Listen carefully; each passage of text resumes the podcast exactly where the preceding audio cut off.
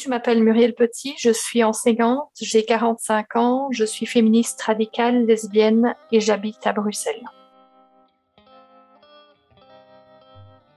Bonjour et bienvenue sur le podcast Rebelles du genre. Nous sommes des femmes, militantes pour l'affirmation et la protection des droits des femmes basés sur le sexe et donc notre biologie. Le sexe est la raison de notre oppression par les hommes et le genre en est le moyen. Nous sommes les rebelles du genre. Nous observons aujourd'hui avec fureur des hommes qui envahissent nos espaces, agressent nos sœurs, revendiquent nos droits. Conditionnées à la gentillesse et touchées par leur victimisation, les femmes mettent en général un certain temps à comprendre l'arnaque du mouvement transactiviste et commencent souvent par soutenir cette idéologie. Puis elles ouvrent les yeux, constatent sa violence et la refusent. Ce podcast est là pour donner la parole à des femmes qui expliqueront pourquoi et comment elles sont devenues critiques du genre et qui témoignent de leur parcours. Écoutons leurs paroles. Euh, oui, je dirais que je suis féministe depuis toujours, mais sans nécessairement me poser beaucoup de questions sur des réalités hors de ma vie. Euh, je suis née dans une famille de Belgique catholique où même si j'avais assez le droit par rapport à mes parents de faire les activités, les études, euh, etc. que je voulais. Au niveau des stéréotypes sexistes, euh, c'était bien ancré. Donc, euh, c'est ma maman qui s'occupait de tout ce qui était ménage, éducation, etc. Et que mon papa, ben, au final, il n'en faisait pas grand-chose. Je me souviens, parce qu'on me l'a raconté, que quand j'étais toute petite, une femme d'un certain âge a admiré quel gentil petit garçon j'étais, à jouer calmement avec des petites voitures, et à me dire quelle méchante, vilaine fille j'étais quand elle a appris que j'étais une fille. J'en parle parce que plus tard, je voudrais revenir sur le mot vilaine. Je n'ai jamais très bien compris les normes auxquelles on était obligé en tant que fille de se maquiller, de s'épiler, de, au niveau des vêtements, etc. Mais voilà, je m'y suis pliée parce que j'avais pas trop le choix. Je me suis rendu compte petit à petit que j'avais relativement de la chance d'être née en Belgique à cette époque-ci où donc ben j'ai pas euh, été avortée parce que j'étais une petite fille, euh, j'ai pas été excisée, etc. Que j'avais le droit de vote et des choses ainsi. Donc ma culture féministe s'élargissait un petit peu et puis j'ai commencé à lire, etc. Je suis tombée sur un forum féministe qui, à l'origine, était plutôt matérialiste et ça, ça m'a ouvert les yeux sur différentes choses. Mais ce qui m'a ouvert les yeux, en fait, ça a été que sur ce forum, le transactivisme a été de plus en plus présent. Il y avait des, des sujets dont on ne pouvait plus parler parce que c'était euh, choquant, heurtant. Euh, donc voilà, mais à ce moment-là, je restais très fort dans la bienveillance, dans l'apathie, euh, notamment parce que je connaissais une femme transidentifiée que j'avais rencontrée via la Maison Arc-en-Ciel de Bruxelles. Et à l'époque, j'avais suivi l'atelier qu'elle menait qui s'appelait Trans pour les nuls, euh, qui m'avait un peu perturbée parce que, ben, en sortant de là, je ne savais plus ce qu'était un homme ou ce qu'était une femme et je trouvais ça assez embêtant, mais sans être trop consciente du souci qu'il y avait là derrière. Et au point qu'à l'époque, j'avais envisagé de l'aider à écrire un livre pour expliquer les transidentités aux enfants. Mais en même temps, à côté de cette bienveillance que, que j'avais, cette empathie que j'avais pour ces personnes qui me disaient beaucoup souffrir, il y avait un malaise qui grandissait parce que je percevais des incohérences dans le discours, parce que euh, les questions des transactivistes prenaient la place partout dans toutes les discussions, que ce soit euh, sur le forum ou que ce soit dans les associations. Et par chance, en plus du forum, j'ai commencé à lire pas mal de blogs plus radicaux et j'ai eu l'occasion de rencontrer d'autres féministes radicales lors d'un gathering à Paris. Et là, ça m'a permis d'ouvrir les yeux tout à fait sur mais pourquoi j'étais pas à l'aise et de mettre le doigt sur toutes les incohérences de cette idéologie. Je pense que le fait d'avoir ouvert les yeux sur mon orientation sexuelle bah, lors de ce gathering-là aussi, a participé au fait que je devienne euh, critique du genre parce que ben, suite au gathering, je me suis rendue à la maison arc-en-ciel pour des rencontres entre lesbiennes. Quand j'ai questionné le fait euh, qu'il y ait des hommes transidentifiés dans le groupe, on m'a fait comprendre que si j'avais un problème avec ça, euh, la porte était ouverte, je pouvais partir, que c'était vraiment vilain transphobe de poser la question. J'ai même une lesbienne qui a réussi à me dire un truc du genre, euh, mais tu sais, telle personne est vachement plus lesbienne que toi parce que elle, au moins, euh, n'a jamais couché avec des hommes, euh, même du temps où elle pensait qu'elle était un homme. Donc voilà, et ce genre d'épisode-là s'est reproduit euh, sur des, des groupes soi-disant lesbiens sur sur Facebook. C'était juste vraiment plus possible de d'être dans l'empathie pour ces personnes-là. Alors autant j'ai de l'empathie pour les personnes qui souffrent, autant je pense qu'à une personne anorexique, elle souffre aussi parce qu'elle se sent trop grosse. Le médecin jamais va lui dire, écoute, je vais t'aider à perdre du poids. Le médecin va essayer de l'aider à voir mieux comment son corps est. Et je ne comprends pas comment, quand la personne ne vient pas avec je suis trop grosse alors qu'elle fait 45 kilos pour 1m75, je ne vois pas comment un homme qui dit être une femme ou une femme qui dit être un homme, comment euh, bah, les médecins entrent dans le jeu et comment tout le monde doit entrer dans le jeu. Dans ce qui m'a fait devenir critique du genre aussi, il y a le fait que euh, depuis 8 ou 10 ans, les questions d'identité de genre ne sont pas questionnables en Belgique dans les associations euh, dites féministes ou plutôt il y a 8-10 ans, c'était surtout ah oui, mais en fait, on va pas se positionner parce que c'est ce qu'ils vendent, blablabla. Et il y a quatre ou cinq ans, c'est plus, euh, ben, on ne va pas se positionner, c'est euh, mais arrête d'être transphobe. Euh, c'est quelque chose qui se produit aussi pour toutes les questions concernant la prostitution euh, depuis euh, aussi 4-5 ans où si on est abolitionniste, on est une méchante. Et depuis, enfin, je vois ce qui arrive pour le moment en Belgique. Pour moi, c'est ce qui va se passer aussi avec la GPA, où il y a une promotion énorme par rapport à la GPA. Et c'est de moins en moins contestable. Si jamais on est contre la GPA, c'est qu'on est des méchantes homophobes qui ne veulent pas que les pauvres gays euh, deviennent pères. Et donc voilà, je remarque un recul assez phénoménal concernant les droits des femmes sur toutes ces questions et pour ça, je suis critique du genre. Pour moi, on est vraiment dans la même chose que les vêtements neufs de l'empereur, qui est un conte où tout le monde sait que l'empereur il est nu, mais il y a personne qui ose le dire parce que tout le monde a peur de ce que les autres vont penser de lui si jamais il dit que ben moi je vois rien. Et on est pour moi exactement dans la même chose avec les transactivistes. Je pense qu'une majorité de personnes savent très bien qu'un homme ne peut pas devenir une femme et une femme ne peut pas devenir un homme. Mais on a peur de le dire parce que on a peur de la réaction, on a peur d'être traité de, de méchant, de transphobe, de vilain, euh, de personne à abattre. Pourquoi penses-tu que cette idéologie est une menace pour les femmes, pour leurs droits, pour la société, pour la démocratie Alors je pense que c'est une menace vraiment à tout niveau.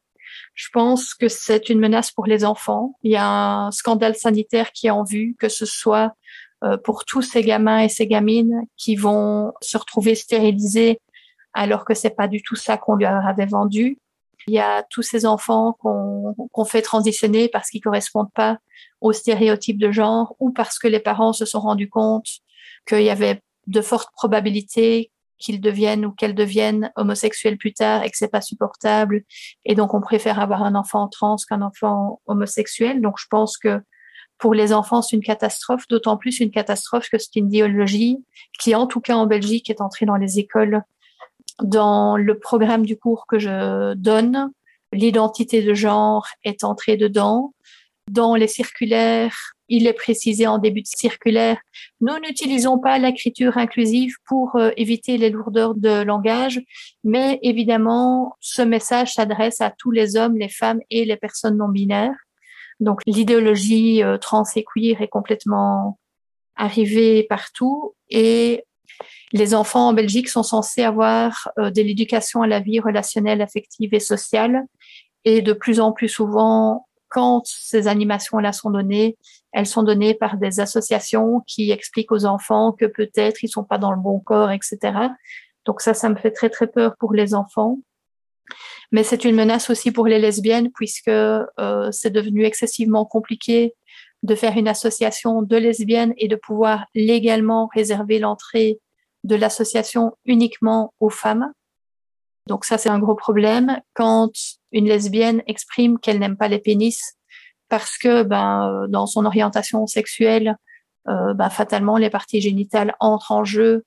Euh, le message est décrit comme haineux, comme transphobe, et donc comme raison pour pouvoir taper dessus. Ça s'est vu malheureusement en manif mais c'est une menace aussi pour toutes les femmes puisque les discriminations dont on souffre sont fondées sur notre corps, sur notre réalité biologique, sur le fait que les femmes sont potentiellement capables de donner la vie, donc d'être enceintes, donc d'avoir besoin d'un congé de maternité, donc enfin il y a, y a toute une série de choses. Et puisque on peut plus faire le lien, si on les écoute, entre ce qu'est une femme et sa réalité biologique, ben, on peut plus parler des soucis des femmes, mais parler des soucis des femmes, c'est aussi les symptômes euh, de maladie qui sont différents selon si on est un homme ou une femme, que ce soit pour l'autisme ou que ce soit pour euh, les crises cardiaques, on n'a pas les mêmes symptômes. Résultat, les femmes passent sous le radar, ne sont pas soignées, mais c'est vrai aussi dans les sports. Ce n'est pas normal qu'un homme ait concouru au sport olympique dans la catégorie des femmes ce n'est pas normal que des bourses réservées aux femmes soient prises par des hommes parce que, bah oui, ils courent plus vite, effectivement.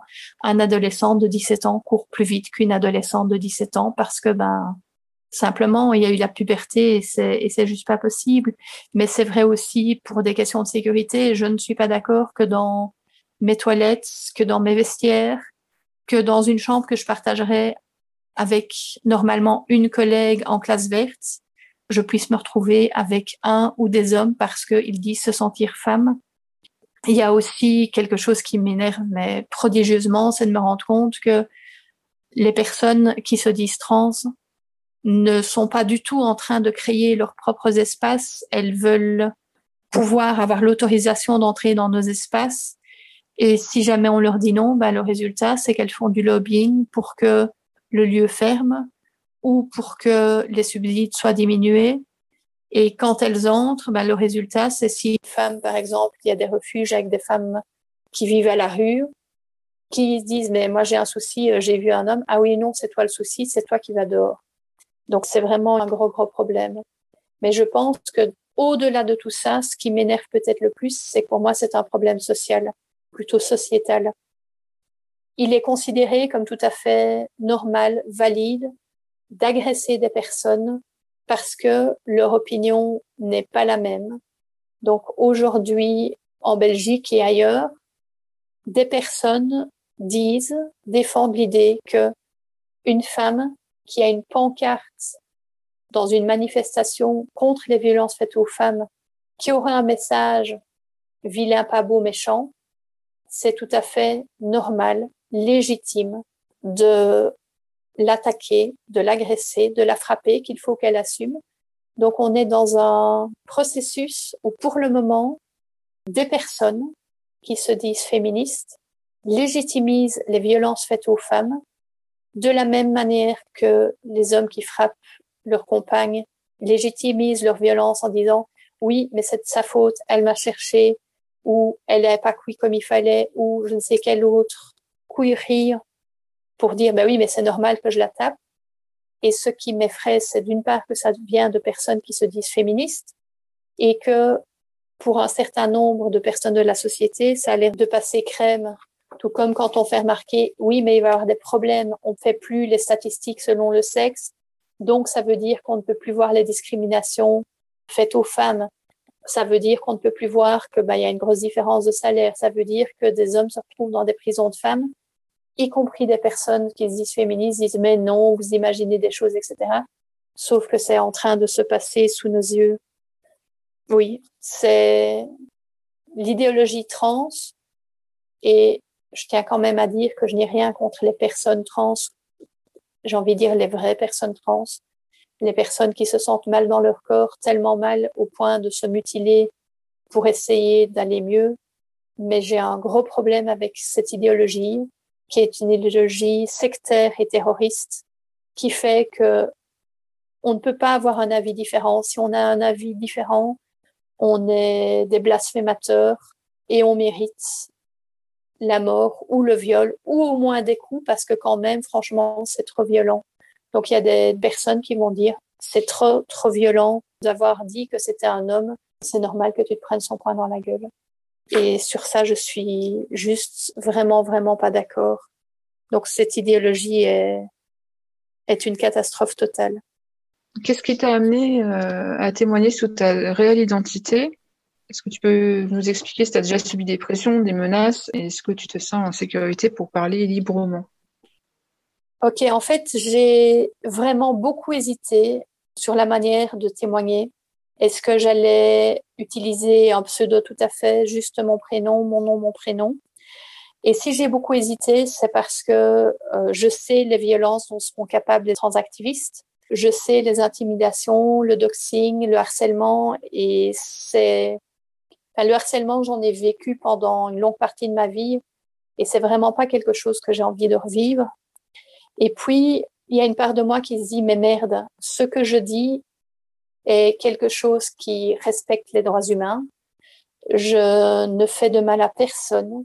Je donne une opinion qui est construite j'ai pas de souci à ce que d'autres personnes aient une autre opinion que moi, mais je dois pouvoir avoir le droit de donner mon opinion. Et partant de là, même si bah, il y a une part de moi qui a peur parce que parce que j'ai vécu dernièrement leur violence, mais je ne suis pas d'accord de continuer à entre guillemets me cacher ou me faire discrète. Et je pense que plus nous serons nombreuses à donner notre avis et à le faire de manière visible et sans être dans l'ombre, sans nous cacher, etc. Je pense que ça peut permettre aussi à d'autres de le faire parce que si je regarde autour de moi, il y a une majorité de personnes qui sans doute ne se rendent absolument pas compte de ce qui se passe, mais qui, quand on leur parle un petit peu de différentes choses, se disent oui, effectivement, il y a un problème. Il y a un problème qu'on fasse transitionner des enfants. Il y a un problème que des femmes soient agressés lors de manifestations. Donc voilà, c'est pour ça que j'ai choisi de témoigner avec mon nom. Donc je m'appelle Muriel Petit, j'habite à Bruxelles, j'ai 45 ans et vous allez devoir faire avec. Euh, Est-ce que tu aurais une anecdote à nous raconter sur un événement qui t'a marqué concernant la transidentité ou le transactivisme? Alors il y en a plusieurs. Euh, il y a le fait que toute une série de mots ne soit plus possible d'être utilisés, où on va parler de personnes qui ont leurs règles ou de menstruatrices ou de, de maisons d'accouchement pour éviter d'utiliser des mots comme femme, mère et des choses ainsi. Donc ça, ça me marque parce que les mots sont importants pour décrire les réalités. Une anecdote perso, c'est un jour un groupe m'a vu, euh, enfin une personne d'un groupe m'a vu avec mes les poilus c'était la première fois que cette personne-là voyait que ben, j'avais décidé de laisser mes poils tranquilles. Et la fois d'après, quand j'ai vu le groupe, je suis arrivée en retard à la réunion, ils ne se sont pas rendus compte que j'étais là.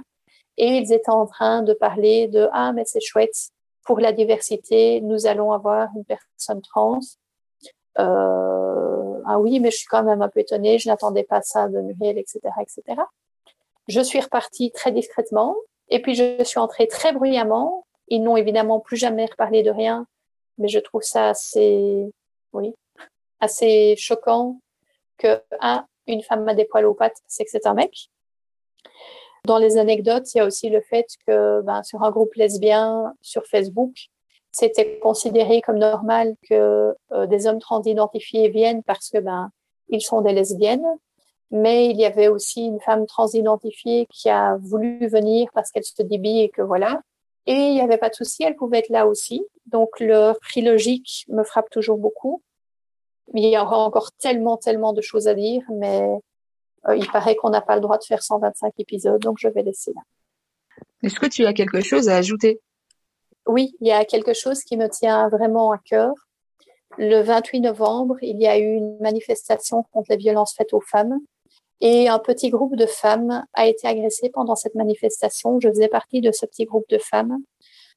Moi, j'ai vécu une horde qui, s'abattait sur nous et j'ai pas compris de suite pourquoi. On a évidemment eu des insultes, de la, de la menace, euh, des bousculades, quelques coups. On a évidemment été traité de TERF et puisque TERF, euh, bonne à brûler.